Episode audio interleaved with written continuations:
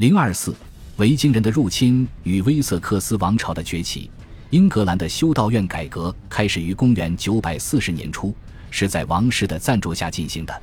埃德蒙国王把格拉斯顿伯里修道院交给邓斯坦，埃德雷德国王把阿宾顿修道院交给埃塞尔沃尔德。这两座修道院都是第一批新式修道院，但是埃德蒙和埃德雷德对此都不太热衷，而下一任国王埃德威格则对邓斯坦抱有个人怨恨。这种怨恨无意中产生了积极后果，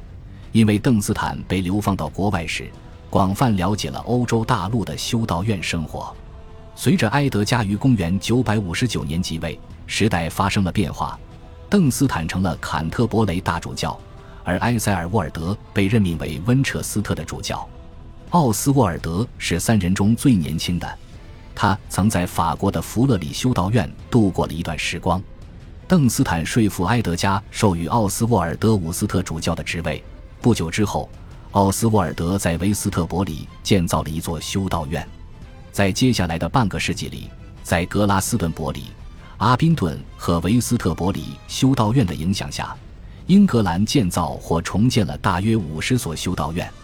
新修道院的修士遵循基于圣本笃准则的生活方式。仪式和日常生活的细节都效仿欧洲大陆的做法，在约公元970年，各种传统被汇编成修道院规章，这是所有英格兰修道院必须遵循的规则之一。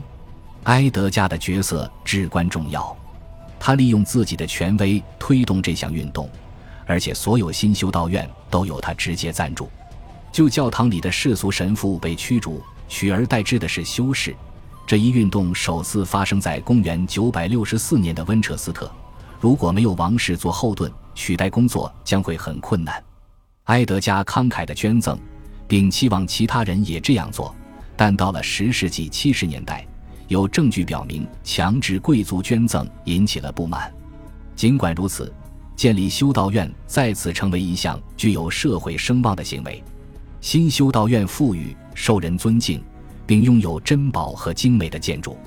文学作品曾提到埃德加时代英格兰艺术之丰富，许多装订精美的插图书籍保留了下来，但只有黄金、珐琅和象牙饰品的碎片留存至今，且几乎没有一栋主要建筑物幸存下来。命运对盎格鲁撒克逊晚期的建筑极其不利，因为所有最伟大的教堂都是在诺曼征服之后重新建造的，例如。温彻斯特的旧大教堂在十世纪被扩建，教堂长二百五十英尺，有小礼拜堂、精致的西方塔楼以及带雕刻和彩绘的钟美。但必须强调的是，这种精神和物质层面的革新只能触及旧社会的一小部分，其他人继续过着跟以前一样的生活。因此，在诺曼征服时期，本笃会的修道院与未知数量的小世俗教堂共同存在。虽然新的修道主义在很大程度上是受欧洲大陆的影响，但它与国家和整个社会的关系具有鲜明的英格兰特性。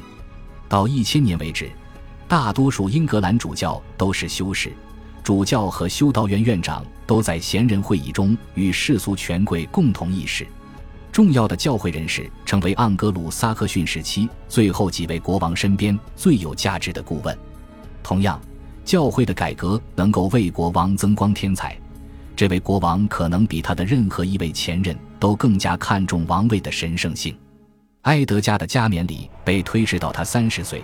也就是公元九百七十三年才举行，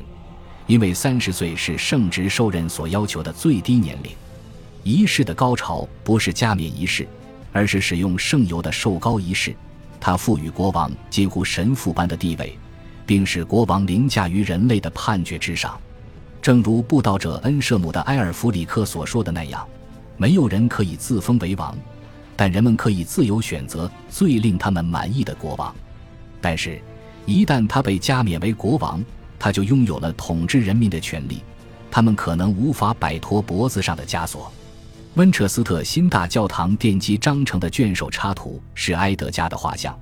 这是他希望展示给人们的形象。头戴王冠，站在两个圣徒之间，并将他的礼物送给天国的君王。